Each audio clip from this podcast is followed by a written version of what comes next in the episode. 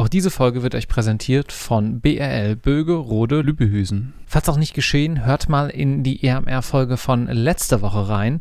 Da war Manuel Numrich zu Gast, der bei BRL arbeitet. BRL startete 2006 in Hamburg und ist heute mit 43 Partnerinnen und 350 Mitarbeitenden an sechs Standorten eine der führenden Wirtschaftskanzleien Deutschlands.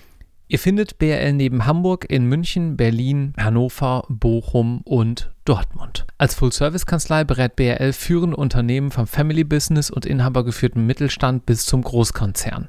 Was Manuel da genau in seiner täglichen Praxis macht, wie die Arbeit in seinem Team aussieht und wie man vielleicht auch so ein bisschen drauf sein muss, um mit ihm gemeinsam zu arbeiten, das erfahrt ihr in IMR 130 von letzter Woche. Außerdem sucht darüber hinaus BRL nicht nur in Manuels Team regelmäßig Kolleginnen mit Entwicklungspotenzial sowie erfahrene Expertinnen und setzt dabei vor allem auf den persönlichen Fit ins Team. Vielen Dank an BRL für den Support von IMR und nun auch viel Spaß mit dieser Folge.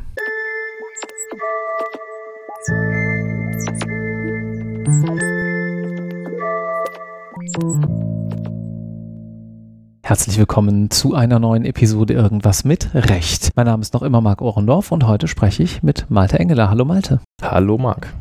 Wir geben mal einen kleinen Einblick zur IMR-Produktion. Das haben wir bislang noch nicht gemacht. Dies ist nämlich eine Folge, die erste in über 125 Folgen, wo mal was bei der Aufnahme schiefgelaufen ist. Und du hast dich bereit erklärt, hier heute dich ein zweites Mal mit mir zusammenzusetzen. Nicht remote, sondern vor Ort in Berlin. Und da danke ich dir erstmal ganz herzlich für. Was führt dich denn aber eigentlich nach Berlin? Denn du kommst da ursprünglich woanders her. Mich führt nach Berlin die, man muss es wohl sagen, Leidenschaft für Datenpolitik, Digitalregulierung, Datenschutzrecht. Ich habe seit knapp zehn Jahren das juristisch irgendwie für mich entdeckt und bin nach einer Zeit in der Datenschutzaufsichtsbehörde, nach vielen Jahren im Richterdienst irgendwie dem Thema immer treu geblieben und habe dann irgendwann gesagt, ich glaube, ich finde mein Glück auch nur, wenn ich das weiter auch, wenn ich das auch wieder beruflich mache und habe mir gewissermaßen was gesucht, wo ich das machen kann. Mhm. Und parallel war ich immer schon ganz großer, riesengroßer Berlin-Fan. Äh, das kulturelle Leben und die ganze Szene, die hier ist, einfach finde ich wahnsinnig toll und habe mir dann einen Job gesucht, der beides verbindet und bin dann tatsächlich glücklicherweise im Rahmen einer Abordnung an das äh, Bundesministerium für Verbraucherschutz, äh, also Umweltschutz, nukleare Sicherheit und Verbraucherschutz geraten, wo ich jetzt seit Anfang April wieder mitten im Thema bin. Aber natürlich hier heute, egal wo mein Schreibtisch steht, äh, komplett nur für mich sprechend und als Privatperson. Okay, das ist schon mal gut zu wissen. Du hast gerade angesprochen, dass du abgeordnet wurdest. Das klingt so ein bisschen, ich weiß es natürlich auch, brauche aber eine galante Überleitung an dieser Stelle, danach, dass du eigentlich Richter bist. Ne? Genau, ich bin Verwaltungsrichter, das bin ich auch nach wie vor, zwar am schleswig-holsteinischen Verwaltungsgericht und habe da die letzten fünf Jahre im Wesentlichen Asyl- und Ausländerrecht gemacht. Warum bist du Richter geworden? Ich fand schon während der Ausbildung das Verwaltungsrecht, öffentliches Recht, Staatsrecht, Verfassungsrecht immer am fantastisch äh, faszinierendsten. Ich fand es vor allem, hat es eine gegenüber den anderen Rechtsgebieten eine viel höhere Berechenbarkeit, fast eine mathematische Formalität. Und ich fand, das Strafrecht war irgendwo im Nirvana-Geschwurbel von Schuldtheorien. Das war mir immer nicht, nicht dogmatisch genug. Mhm. Und ich mag die Dogmatik, so sehr ich ein Kritiker von Konformitäten bin, finde ich Dogmatik trotzdem faszinierend. Ich fand auch Mathematik und Physik immer fantastisch und habe dann dieses Verwaltungsrecht irgendwie für mich äh, lieben gelernt und bin dann erst in der Behörde gelandet, was vier Jahre auch wirklich toll war und habe dann überraschend auf eine alte Bewerbung in der Justiz, die damals nach dem Referendariat da immer noch rumgeisterte, wurde ich angerufen und gefragt, ob ich noch Lust habe.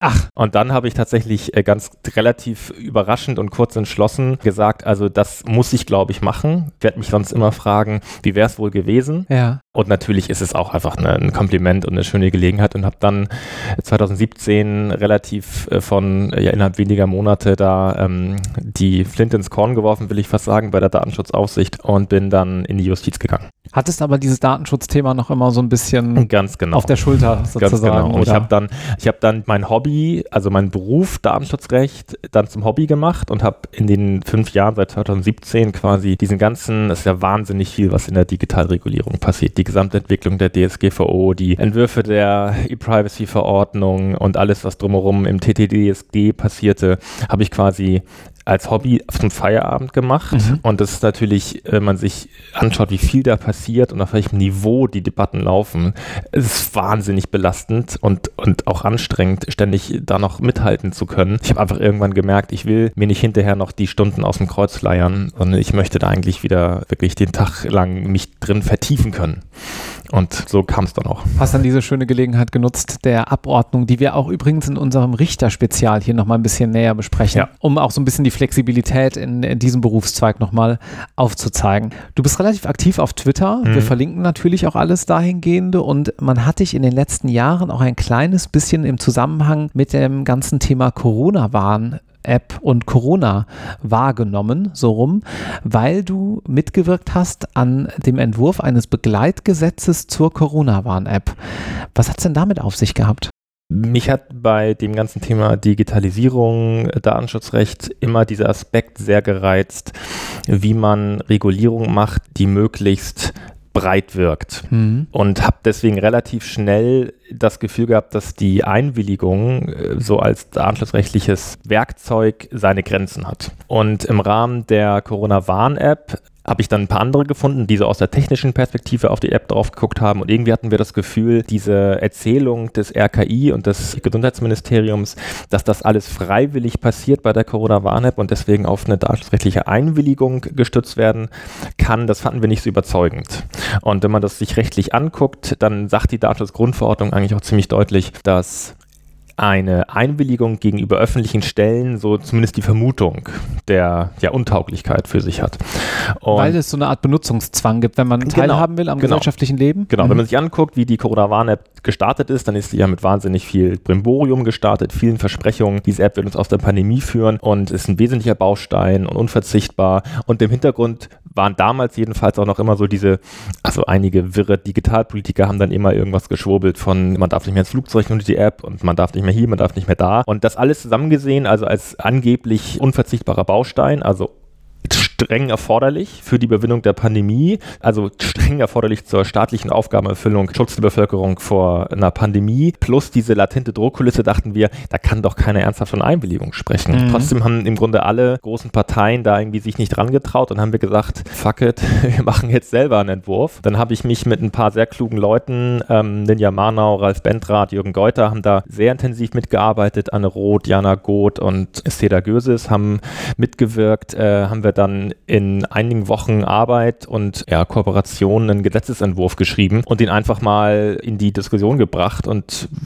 quasi ein Gesetz geschrieben, in dem sowohl eine staatliche Grundlage, also eine Datenverbindungsgrundlage für die App drin steht und wir haben auch versucht, den dann zum Glück auch technisch real gewordenen, aber damals noch in der Diskussion befindlichen technischen Ansatz, diese ganze Diskussion, dezentraler Ansatz, zentraler Ansatz, mal in so ein Gesetz zu gießen. Und das war uns am Ende auch ganz wichtig, vor allem in die das Gesetz eine Sunset Clause reinzuschreiben. Also eine Regel, die am Ende sagt, wenn die Pandemie vorbei ist, App wieder löschen. Und zwar mhm. auch die ganze staatliche Infrastruktur. Weil das war damals und es ist auch heute bei einer ja, Konkurrenz-App, für die wir vielleicht auch noch reden, obwohl das wirklich ausgelutscht ist, aber in einer Konkurrenz-App ist es ein bisschen virulent geworden. Wir wollten, dass die Infrastruktur, die mit der CWA gebaut wird, nicht später noch irgendwie andere Interessen lockt und dann, äh, so wie es immer ist, Function Creep nennt man das. Da tasten sich so die Zwecke irgendwie immer weiter weg von dem Originalzweck und das wollten wir festlegen. Pandemie vorbei, App vorbei. Okay, da war eine Menge drin. Erstes Thema Sunset Clause äh, ist die Idee,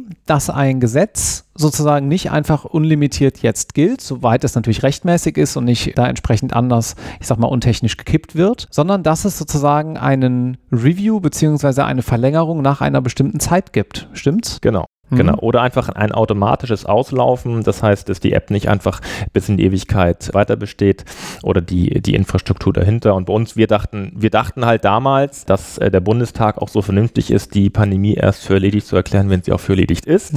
dass der Bundestag jetzt auf, keine Ahnung, dem gefühlten Höchststand der Infektion und so weiter sagt, danke, ist vorbei. Das haben wir auch nicht kommen sehen. Von daher diese Sunset Clause, die wir damals entworfen haben, äh, Ende der pandemischen Lage gleich Ende der Datenverbindung mit der CWA CWA heute nicht mehr so ideal. Mhm. Da müsste, aber es wäre eben auch ganz einfach gewesen, dann das Gesetz entsprechend anzupassen und zu sagen, noch ein weiteres Jahr, trotz Ende der pandemischen Lage. Es wäre so auch möglich gewesen. Mhm. Es hätte aber dem Bundestag eben so eine Reflexionspflicht aufgezwungen. Und das fanden wir einfach wahnsinnig wichtig, weil diese ganze Infrastruktur der CWA so, also besser ging es nicht. Das war uns schon klar, rein technisch. Aber sie ist trotzdem digitalgesellschaftlich ein ziemlich einmaliges Ding gewesen, weil sie erstmals, jedenfalls in der Theorie, ein Kontakt-Tracing, ich sage absichtlich Tracing, nicht Tracking, also das Nachverfolgen von Begegnungen von Millionen Menschen ermöglicht hat. Und das fanden wir wahnsinnig gefährlich und wir wollten einfach, dass das sehr, sehr, sehr streng limitiert wird.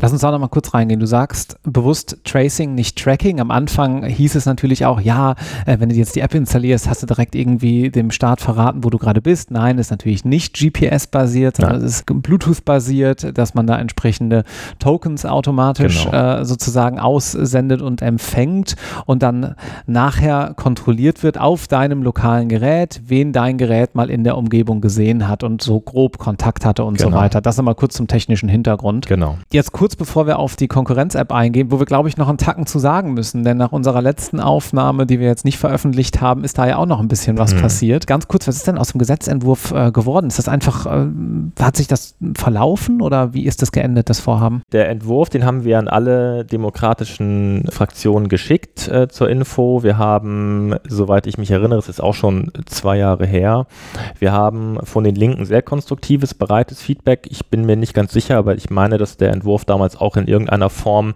zur Diskussion in den Bundestag gebracht wurde mhm. von den Linken. Transparenz, deren Mitglied ich selber bin. Und die Grünen haben jedenfalls das Thema erkannt und haben auch einen eigenen Gesetzentwurf gemacht, der aber den Kernpunkt meiner Ansicht nach damals nicht adressiert hat. Die hatten einen Entwurf gemacht, der eine Folgediskriminierung irgendwie adressiert, aber auch immerhin möchte ich hoffen, glauben, dass unsere Initiative da auch so ein bisschen Motivation war. Das erlaube ich mir einfach mal, diese, mhm. diese Arroganz. ja, ist doch schön. Gut, und die Luca-App, sag mal, äh, Feature Creep, äh, das wird jetzt Payment-App, ne? Corona ja. ist vorbei, jetzt ja. machen wir Payment über die App, weil haben ja schon 40 Millionen Leute installiert, ist doch praktisch. Ja, also da weiß ich gar nicht mehr, das Thema ist auch ausgelutscht ohne Ende und es hängt mir auch einfach zum Hals raus, aber wirklich in drei Sätzen, also diese äh, Konkurrenz-App, die ich ja gerade erwähnte, die äh, Luca-App, die war relativ schnell, weil wir damals uns so intensiv mit der technischen Grundlage der CWA befasst haben, mit den rechtlichen Rahmenbedingungen, war natürlich, war dann dieselbe Gruppe, die dann die CWA bearbeitet hatte, auch ziemlich aktiv bei der Luca-App. Die Lookup hat im Grunde alles falsch gemacht, was man so machen kann. Äh, wahnsinnig, äh, meine Ansicht, also meinem Empfinden nach, wahnsinnig unsympathische Pressearbeit, eine wahnsinnig ähm, auch, auch selbstherrliche, typische Startup-Kultur, also diese ganze Business-Sprech, der da in den Folien drin war, das ist sowieso schon mal nicht so ganz meine Welt, aber das Problem war eben, dass sie technischen Ansatz gewählt haben, der tatsächlich eine sehr viel schwerwiegendere, intensivere Nachverfolgung der einzelnen Leute ermöglichte und tatsächlich auch aufgezeichnet hat, wo war man, wo hat man eingecheckt, in welcher Location war man, alles zentral gespeichert und diese zentrale Speicherung, das war eben auch das, wo wir sagten, damals in der Befassung mit der Luca-App, dass wir befürchten, dass irgendwann irgendwer sagen wird, spannender Datentopf, den ihr da mhm. habt und dann wird da die Polizei klopfen. So. Mhm. Und äh, es war wie, also wie immer bei äh, Infrastrukturen, die Daten sammeln, früher oder später kommt entweder die Wirtschaft oder die äh, staatliche, ähm, ja, staatliche Stellen an und wollen da ran. In diesem Fall war es irgendwie gefühlt beides, weil die Wirtschaft in Form der Luca-App selber irgendwann gemerkt hat, äh, die Daten sind was wert und jetzt, mhm. nachdem die äh, App mehr oder weniger ausgetrocknet wird, weil die Länder nicht mehr die Lizenzkosten bezahlen wollen, haben die sich jetzt ein äh, neues Geschäftsmodell überlegt, was auch von vornherein in den Folien, in den Marketingfolien angekündigt war. Also es war so ein bisschen mit Ansage, der Chaos Computer Club hat sich da hochverdient, mit all seiner Macht irgendwie auch ins Zeug gelegt, sodass ich glaube, die Länder irgendwann auch auch gesagt haben, also das Ding ist scheinbar wirklich Grütze.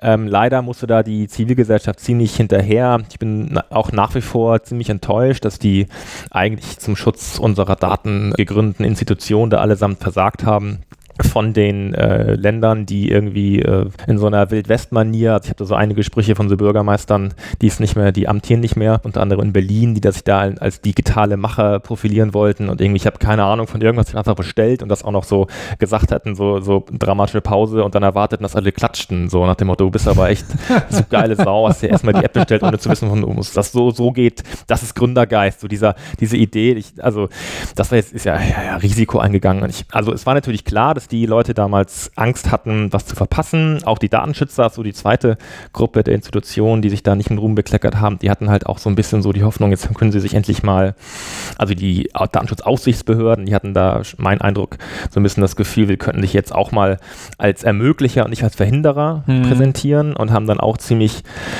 zurückhaltend das ganze Ding bewertet und ähm, das auch nicht wirklich gestoppt. Und dann äh, türmten sich so ein bisschen die Kritikpunkte irgendwann unüberwindbar auf, bis die Länder gesagt haben, das ist uns zu teuer, das bringt gar nichts. Und jetzt hat Luca natürlich einen Haufen staatlich finanzierter Nutzer, weil die Verordnungen damals mehr oder weniger nur durch Systeme wie Luca hätten umgesetzt werden können. Auch das ein wahnsinniges Versagen der äh, Verordnungsgeber, nicht frühzeitig zu sagen, CWA reicht uns, sondern Systeme zu forcieren, mehr oder weniger, die eine zentrale Datenspeicherung voraussehen. So. Und die haben dann wahnsinnig viel Geld in die äh, Luca-App gebuttert und dieses na, staatlich finanzierte äh, ja, User-Schätzchen, was die Luca-App jetzt mhm. hat, das versuchen die jetzt zweit und dritt zu verwerten und sich zu einem Bezahldienstleister, der digitalen Dienstleister der Gastro zu stilisieren. Das können sie gerne machen meinetwegen, aber nicht mit den Nutzern und Nutzerinnen, die sie auf Staatskosten bekommen haben. Deswegen an der Stelle dringende Empfehlung, App aufmachen, Account löschen, App löschen. Das wird das Snippet von dieser Folge werden. Gut. Ähm, ein Punkt, den du gerade noch an, so zwischen den Zeilen angesprochen hast, ist dieses Thema, Datenschützer verhindern doch häufig nur und mhm. äh, gerade dann auch in dieser typischen Diskussion mit dem Business äh, innerhalb eines Konzerns, ne, da gibt es irgendwie dann so Produktmanager wie mich und dann gibt es so Verhinderer, ja, alles in großen Airquotes bitte verstehen, mhm. die da in der Rechtsabteilung sitzen und dann noch Datenschutz machen, das ist eh noch so ein ganz schlimmes Thema. Ich würde mal den Spieß andersrum drehen und äh, stell mal eine These auf und würde gerne deine Meinung dazu wissen. Mein Gefühl ist, dass es ganz häufig so ist, dass wenn hier etwas durch den Datenschützer verhindert wird, meistens die technische Lösung noch nicht gut genug ist, weil es eine bessere technische Lösung geben könnte, die dann auch datenschutzkonform ist.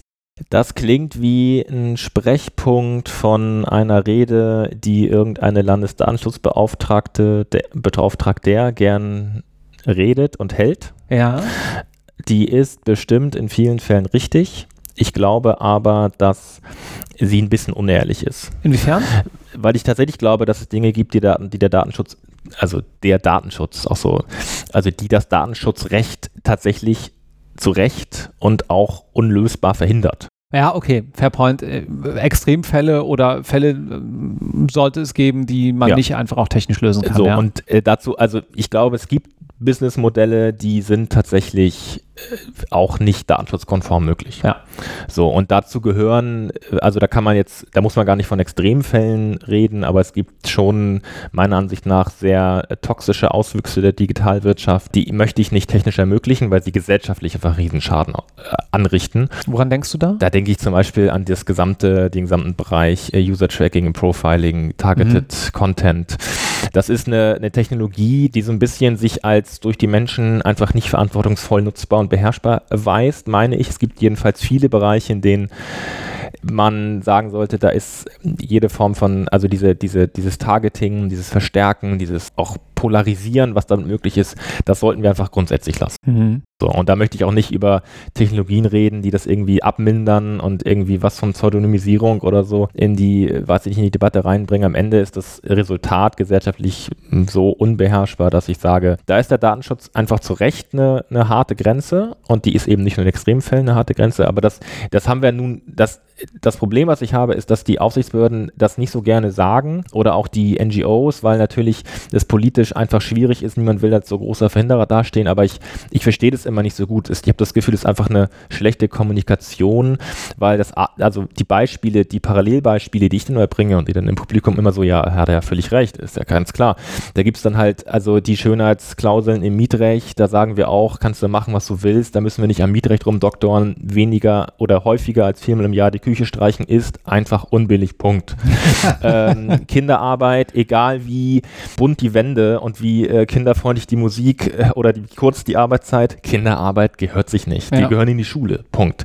Äh, Keine Ahnung, Arbeitszeit bei Erwachsenen, ähm, irgendwelche degradierenden Systeme, wo man nicht mehr auf Klo gehen kann, das ist einfach arbeitsrechtlich nicht zulässig. Ja. Und da müssen wir auch nicht, da müssen wir nicht über, über Selbstbestimmung und Einwilligung reden. Das ist was, was wir gesellschaftlich einfach nicht haben wollen. Und Mhm. deswegen, also der Datenschutz und Datenschutzrecht sind da ein Baustein von vielen, die sagen, wenn unsere Gesellschaft irgendwie funktionieren soll, dann brauchen wir Leitplanken und da will ich auch nicht, da möchte ich mich auch nicht für rechtfertigen müssen als Datenschutzrechtler.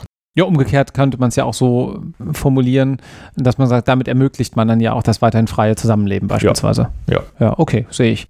Krasser Cut. Anderes Thema. Web 3, Web 3, Bitcoin, Blockchain und der ganze Kladderadatsch, der dazugehört. Du veröffentlichst und twitterst auch in diesem Bereich relativ viel, deswegen würde ich gerne die Gelegenheit nutzen, hier einmal da ein paar Begrifflichkeiten zu erklären und vielleicht mal eine Brücke zu schlagen. Was ist eigentlich die Gemeinsamkeit zwischen dem Thema Datenschutz und diesem ganzen Thema Web 3 für dich? Hängt das zusammen? Äh, Total. Ich finde, der Bruch ist auch gar nicht so hart. Wir haben ja gerade gesagt, dass das Datenschutzrecht, also die Datenverarbeitungsregulierung, so finde ich es fast besser, weil nicht Daten geschützt werden, sondern Menschen. Also die Datenverarbeitungsregulierung, die verstehe ich immer auch als eine gesamtgesellschaftliche Regelungsmaterie. Mhm. Das heißt, es geht nicht nur darum, konkret irgendwie Einzelfälle zu betrachten, irgendeine Technik zu regulieren, sondern es geht auch darum, was macht denn Datenverarbeitung mit dieser Gesellschaft und wie sieht eine Gesellschaft aus, wenn wir diese und jene digitale Technik einführen. Und vor genau dem Hintergrund bin ich relativ früh auf diese ganze Thematik Web3, Blockchain und so weiter aufmerksam geworden, weil die Blockchain zum Beispiel also als Begriff erklärt im Grunde eine dezentrale Datenbank ist, in die man nur neue Inhalte anfügen kann, keine alten löschen kann. Und über äh, Kryptographie bei jedem neuen Schreiben so ein bisschen die Integrität der ganzen Datenbank bestätigen kann. Ist eine Technologie, für die, die ist schon relativ alt und für die im Grunde immer noch ein Anwendungsfall gesucht wird. Mhm. Also richtig finden die Leute hinter Blockchain kein und aber das Buzzword ist oft genug wiederholt worden. So sagt Linus Neumann ganz witzig, es ist oft genug wiederholt worden, dass es irgendwann zum Budget wurde. Und seitdem versuchen einfach unfassbar viele Projekte irgendwie was zu finden, wo man die Blockchain einbauen kann. Und Fünf Blockchains, liebe Grüße. Ja. ja, ge- genau. und und die, die, ähm, die Blockchain, also sich vorzustellen, oder anders gesagt, die, die Fort- oder die, die Perversion, muss man im Grunde sagen, die Perversion der Blockchain, fortgedacht auf das gesamte digitale Leben, das Internet, ist dann das Web 3, also ein auf Blockchain basierendes Internet. Wenn man das dann datenschutzrechtlich oder datenverarbeitungsrechtlich äh, sich anguckt, hat man quasi eine digitale Online-Umgebung, in der ich nichts mehr löschen kann, Mhm. in der alles immer offen und transparent ist und in der das ist so ein bisschen die, der Sinn hinter der Technologie, in der jede Transaktion, jede Interaktion in der Blockchain irgendwie einem ja, Verfügungsberechtigten, einer Verfügungsberechtigten zugeschrieben wird. Man hat da also zwei Aspekte. Man hat so einen sehr libertären Ansatz. Äh, Transparenz ist eine feine Sache, aber wir haben einfach viele Menschen, die sich Transparenz nicht leisten können, die brauchen Schutz, die brauchen Anonymität, die brauchen Rückzugsräume. Und das ist also ein, eine Idee, die primär die bevorteilt, die ohnehin schon privilegiert sind, die sich das Mhm. leisten können, in so einer, so einer Online-Welt alles zu machen, weil sie schlicht keine Nachteile befürchten. So, Bevor wir da äh, tiefer einsteigen, ganz kurz, du hast gesagt, gerade, ja, die Blockchain wird immer fortwährend weitergeschrieben. Das ist übrigens relativ simpel, auch juristisch, wenn man sich jetzt überlegt, Smart Contracts, werden wir vielleicht gleich auch noch ein Hm. bisschen drauf eingehen, also aber überhaupt mal die Idee, dass ich eine rechtlich bindende Vereinbarung in einer Blockchain speicher, führt doch schon offensichtlich zu Problemen, wenn eine anfängliche Unwirksamkeit besteht, weil du kriegst das eben nie wieder weg. Genau, das Ja. ist eines dieser, also die Anfechtung von Anfang an unwirksam ist halt etwas, man kann in der Blockchain dann nur sagen, der Vertrag ist jetzt anders. Man kann aber ihn nicht insofern, man kann ihn nicht völlig ungeschehen machen. Also zumindest die Spuren sind, Ja. bleiben drin und damit eventuell auch, äh, wenn man kann, also die, Be die Beispiele, wo äh, die Blockchain Probleme bereitet, sind einfach riesengroß. Immer wenn da irgendwas drinsteht, was problematisch ist, man kriegt es dann nicht mehr raus. Ja. Punkt. Und da kann sich jetzt jeder überlegen, welche Fälle in seinem Rechtsgebiet er da dann irgendwie in Konflikt sieht. Mhm. Gut, ich hatte dich unterbrochen, bitte entschuldige. Gehen wir weiter kurz zum nächsten Begriff. NFTs, wie hängt denn das damit zusammen? NFTs sind so eine Art sind im Grunde, im Grunde ein Versuch der Blockchain Sinn zu verleihen. Und äh, der technisch ist das, das was ich gerade sagte, dass in einem Blockchain-basierten Internet, dem Web 3, man alle Transaktionen, alle digitalen Dinge, sei es ein Bild, sei es ein Emoji, sei es ein, irgendeine URL, die auf einen Tweet zeigt, sei es ein Blogbeitrag, sei es ein Bild, quasi über die Blockchain einem bestimmten Verfügungsberechtigten zuweisen kann. Mhm. Und äh, da trägt man halt in die Blockchain ein, irgendwie einen Haufen Zeug, unter anderem die URL zeigt auf irgendein Bild auf irgendeinem Server. Und jetzt wird damit quasi der in Anführungsstrichen digitale Eigentümer eines Bildes ausgewiesen. Und dann äh, wurde angefangen mit äh, diesen Links auf Bildern irgendwie groß Marketing zu machen und äh, was dann dabei rauskam, war eine war wahnsinnig spekulative Investmentblase, die jetzt bunte Affen und vieles andere. So, ja. mhm. mit Kunst hat das alles nichts zu tun. Da ging es nie um Kunst, ging darum irgendwie Bilder zu produzieren en masse, die gehandelt werden können, für die Menschen echtes Geld ausgeben, damit Menschen echtes Geld in so Marktplätze pulvern und, und buttern und stopfen, an deren Spitze zwei, drei Leute sind, die so typisches Pyramidenmodell irgendwie hoffen, dass irgendein Idiot das Ding, was wertlos ist, ihn abkauft für mehr Geld, als sie selber es ausgegeben haben. Nachdem sie es eventuell vorher mal im Kreis getauscht haben, um sagen zu können, hat ja. eine erfolgreiche Wertsteigerungshistorie. Fantastisch, das ganze Wash-Trading im NFT-Bereich ist äh, also die, die, das Schein übertragen zu Unsummen. Auch da gibt es leider in, den, in der Presse sehr früh äh, völlig unkritische Berichterstattung, wo Millionensummen so äh, Wallets, also quasi diese Blockchain-Brief-Portemonnaies äh, gewechselt haben, die tatsächlich gar keine echte Transaktionen, sondern nur äh, pressetaugliche Summen enthielten haben und damit natürlich viel Buzz erzeugt haben.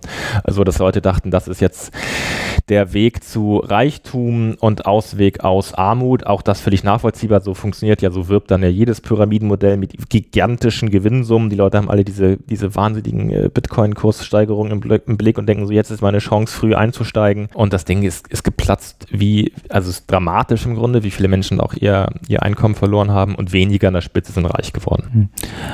Ich würde gerne noch mal einen Punkt herausstellen, den du gerade recht selbstverständlich erwähnt hast. Es geht dabei neben anderen technischen Feinheiten um einen Link auf ein Bild. Es wird nicht das Bild oder der sonstige Asset in der Blockchain gespeichert. Ne? Das heißt, auch ja. wenn der Server den Stecker zieht, kann das auch einfach weg sein das mit dem Bild ist deswegen oft nicht der Fall, weil, also wenn man, keine Ahnung, JPEG oder je, je nachdem, welche Bilddateiformat man nimmt, die sind in der Regel zu groß für so klassische Blockchains, deswegen ja. wird dann meistens nur der Link reingepackt. Ja, das nochmal zur äh, Verdeutlichung, weil ich da auch relativ häufig schon drauf angesprochen wurde ja. und äh, genau.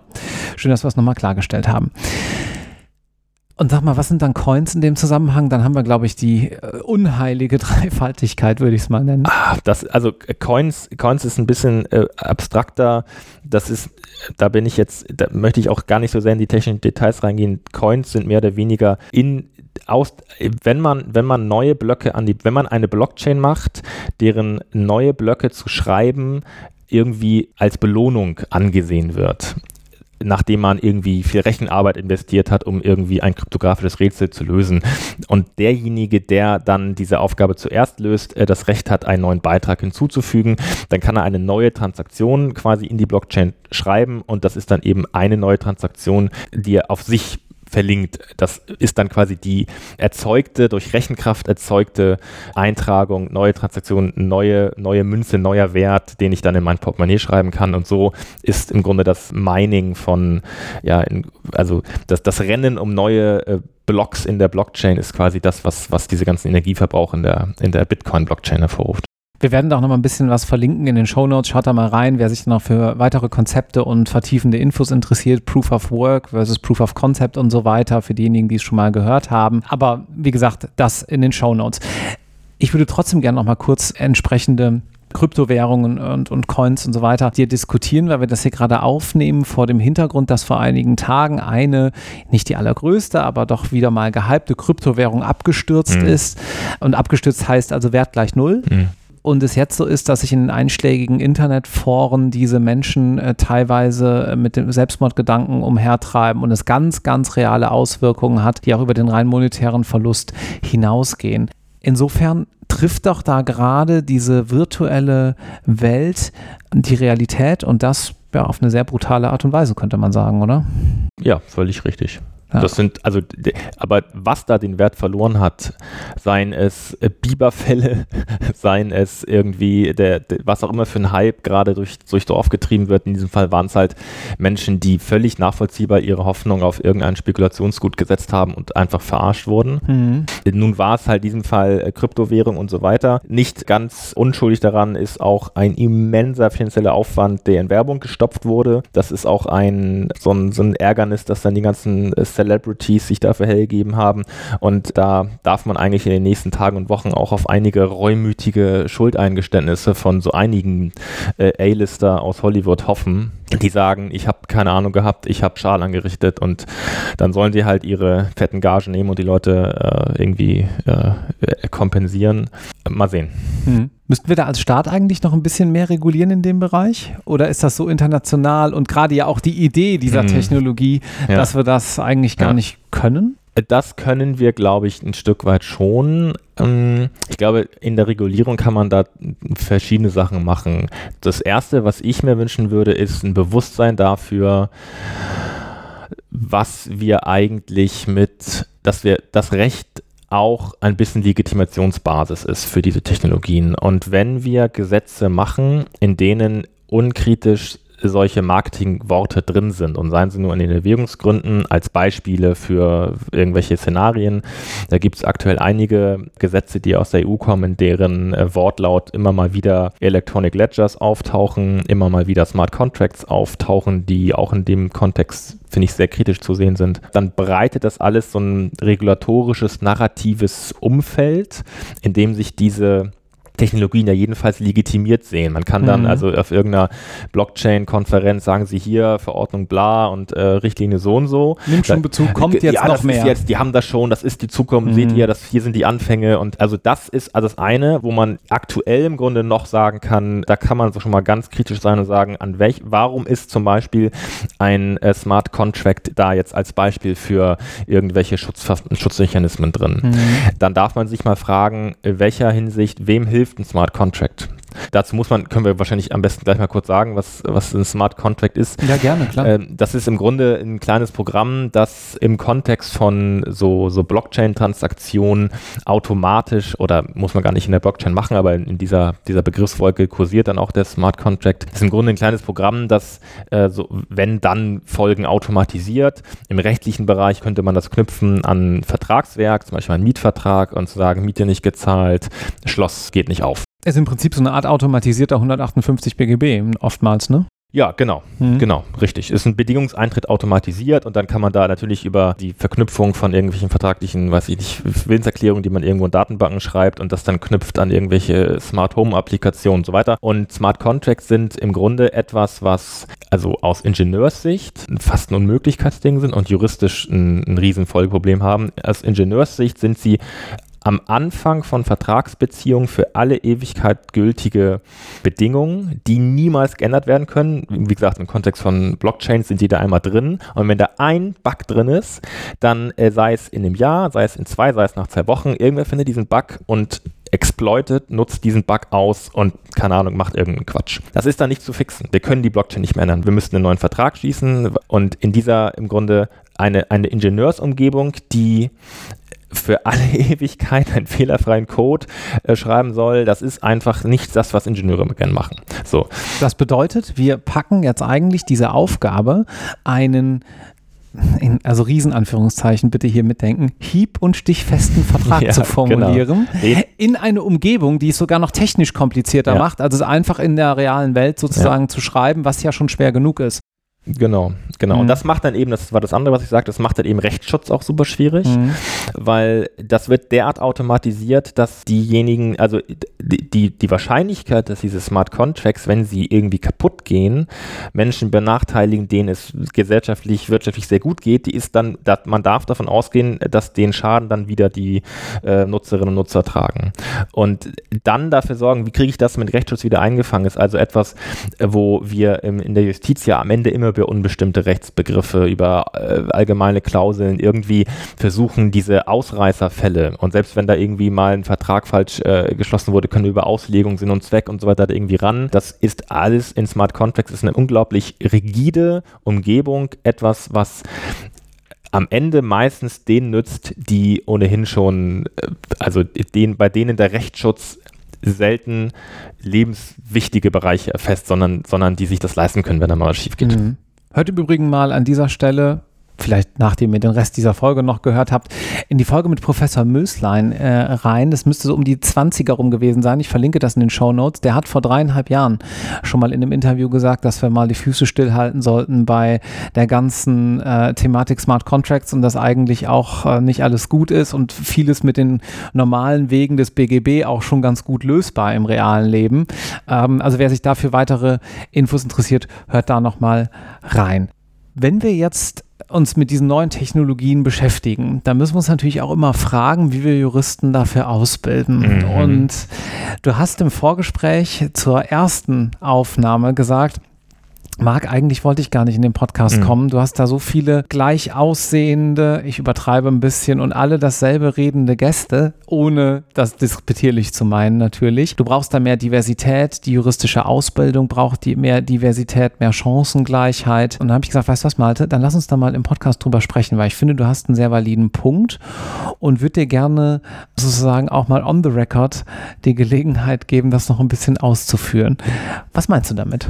Ich mal genau, ich habe ich hab die Einladung bekommen und fand es natürlich erstmal wahnsinnig schmeichelhaft. das ist schön, danke. und, und dann habe ich mir angeguckt, was ist das für ein Podcast? So mhm. LTO, Karriere und dann bin ich mir mal so die Folgen durchgegangen und es sagt es ja gerade, die äh, 120 plus Folgen, äh, die ihr gemacht habt, habe mir dann mal geguckt, wer da so zu Wort kam. Und es ist halt auffällig, dass das ist nun für die juristische Bubble jetzt nicht besonders äh, selten, aber auch in dem Podcast, der ja auch sich so ein bisschen äh, auf die Fahne geschrieben hat, die Vielfalt der Karrieren im, in, im Recht äh, so be zu beleuchten, waren es dann einerseits natürlich ganz, ich weiß gar nicht, ich habe ich habe zwei Personen in Erinnerung, die ich auf Anhieb nicht dem äh, so bürgerlich weißen Normfeld zuordnen konnte. Mhm. Und auch die übrigen Menschen, die äh, in der Liste zu sehen waren, waren offensichtlich, also die ließen jetzt darauf schließen, dass das eher keine sehr, das kann man den Leuten natürlich nicht ansehen, aber jedenfalls die Berufe, die äh, auch wieder oder wieder, wieder gespiegelt wurden, waren halt einfach so die klassischen High-Performance-Traumkarrieren. Mhm. So war mein Eindruck.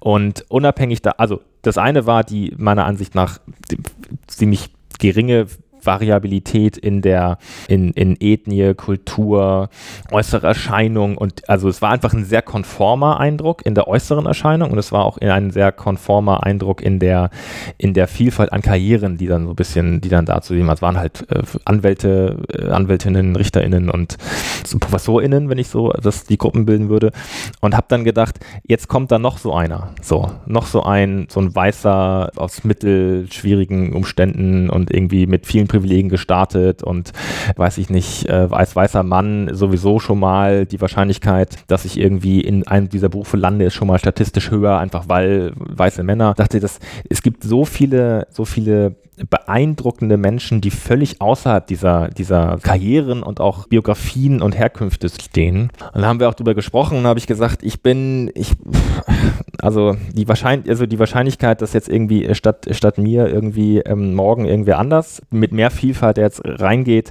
die ist jetzt nicht so hoch, dass ich sage, na gut, dann nehme ich zumindest den Raum und äh, weise darauf hin. Mhm, Finde ich total einen validen und guten Punkt. Und nehme dann zumindest die Gelegenheit, um, und das war dann auch der Grund, warum ich sagte, okay, ich gehe da doch rein, um mal aus Perspektive von jemandem, der dieses ganze System durchlaufen hat und der diesen ganzen, diesen Konformitätsdruck, der diese, dieses Ersticken von Kreativität, der diese, dieses Trimmen auf, äh, dieses formal juristische Abarbeiten von Mustern, obwohl ich ja gerade sagte, ich mag die Dogmatik mhm. im Verwaltungsrecht, ist das gar nicht so sehr die, ich glaube, das eine ist eine, ist die, die Rechtswissenschaft als Argumentationsform, die kann dogmatisch sein, das heißt aber noch lange nicht, dass sie kulturell und im Habitus derart hierarchisch und konform ablaufen muss. Und ich habe mein Studium als relativ anstrengend und unangenehm empfunden und habe mir dann gedacht, dann gehe ich halt in den Podcast und sage einfach, wem immer das so geht, der freut sich vielleicht, wenn er einfach mal hört, da ist jemand durch diesen ganzen Salat durch, äh, durch diese, durch diese, diese unmenschlichen Lernpensen, durch dieses also Gefühls- und Hirntaub machende Wiederholen von äh, akademischen Streitigkeiten, die niemand jemals in der Realität wieder braucht. Und auch durch dieses Trainieren von juristischer Mathematik gegangen und kommt als Subsumptionsmaschine raus, mhm. als Handwerker, als juristischer Handwerker. Und es wird einem im Grunde so eine menschliche, so eine wertebasierte Endkontrolle abtrainiert. Man hat dann am Ende das Subsumptionsergebnis, kriegt in der Hausarbeit seine gute Note und ab irgendeinem Punkt hört man auf, wie ein Mensch zu denken, sondern subsumiert, kommt zum Ergebnis, kriegt dafür eine gute Note und sagt, Ziel erreicht. Und das ist etwas, was ich glaube, was Menschen formt, was Menschen auch kaputt machen kann. Ich glaube, es hat auch viel damit zu tun, dass dann Leute abbrechen, weil sie sagen, ich finde mich daran einfach nicht wieder. Und ich glaube auch, dass das nicht sein muss. Ich glaube, dass die, dass die juristische, dass die Ausbildung freier sein kann. Ich glaube auch, dass wir in der Lage sein müssten, eine juristische, eine juristische Zunft zu entwickeln, in der abweichende Lebensentwürfe, abweichende Persönlichkeiten, abweichende Art zu denken, auch hohe Punktzahlen verdienen zum Beispiel. Mhm. Wir greifen das für den Podcast hier auch gerne auf. Du hattest mir netterweise ja auch schon ein paar Menschen äh, genannt, wo wir jetzt mal nicht spoilern wollen, weil vielleicht äh, sind mhm. die auch nicht bereit, hier zu sprechen. Mhm. Ähm, aber wir nehmen da mal Kontakt auf, um so ein bisschen Diversität hier zu erhöhen.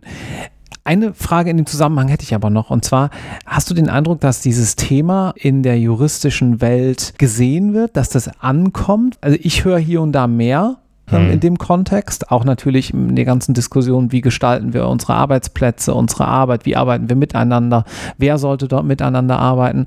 Aber das kann natürlich auch nur meine Wahrnehmung sein ich bin da nicht so, also ich bin jetzt nicht unendlich optimistisch, was das angeht. Ich habe schon das Gefühl, dass die, also dass zum Beispiel das historische Bewusstsein für die Missbrauchsanfälligkeit des Rechts ist eine Facette, die so langsam in die Lehrpläne hineinschleicht, aber die ich immer noch nicht besonders wiedergespiegelt sehe. Und es gibt immer noch glaube ich, diese Wahnvorstellung, dass das Recht irgendwas Neutrales sei und dass das Recht irgendwas sei, was über den politischen äh, klein-kleinen Kämpfen stehe. Und dieses Bewusstsein dafür, dass das Recht ein Instrument auch von politischer Machtausübung ist und dass wir, wenn wir Recht anwenden, immer eine gegenwärtig herrschende Gesellschaftsform reproduzieren, in der dieses Recht gegeben und angewendet wird.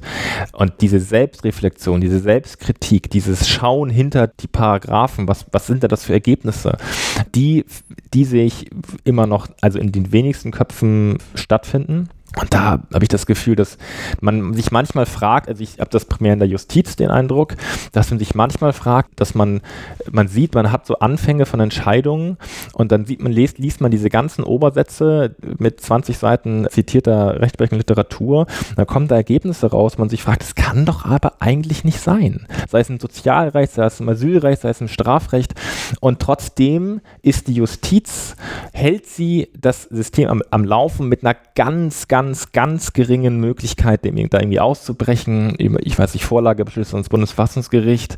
Ich habe einmal einen geschrieben mit zitternder Hand und oh Gott, oh Gott, ich weiß immer noch nicht, ob der überhaupt zulässig ist. Das ist fast vier Jahre her. Und, und das macht man einfach nur, das macht man einfach super selten. Und diese, diese Starrheit des Rechts, die hat auch eine Funktion, aber zumindest ihr sich bewusst zu werden, und zu merken, dass das Recht eben kein, dass das, das, das Ergebnis ist nicht automatisch Gerechtigkeit, sondern das Ergebnis ist das Ergebnis einer Argumentationstechnik, die immer ein Ergebnis stützt, das von Anfang an in das Recht eingeschrieben wurde, politisch. Und sich das bewusst zu sein, ist, glaube ich, ein Anfang. Und äh, da sollten wir JuristInnen uns alle wahnsinnig selbstkritisch hinterfragen, weil wir diese Gesellschaft mit einer, Juristen verleihen eben auch allem so ein, so ein, also die Wahrnehmung der Bevölkerung ist ja auch einfach, dass das, wenn Juristen was sagen, dann hat es einfach so viel, so viel Gewicht und verleiht dem allen Legitimität. Und dass wir uns bewusst sind, einfach der Macht, die wir haben gesellschaftlich, finde ich, finde ich zum Beispiel wahnsinnig wichtig. Und das sehe ich auch eigentlich wahnsinnig selten.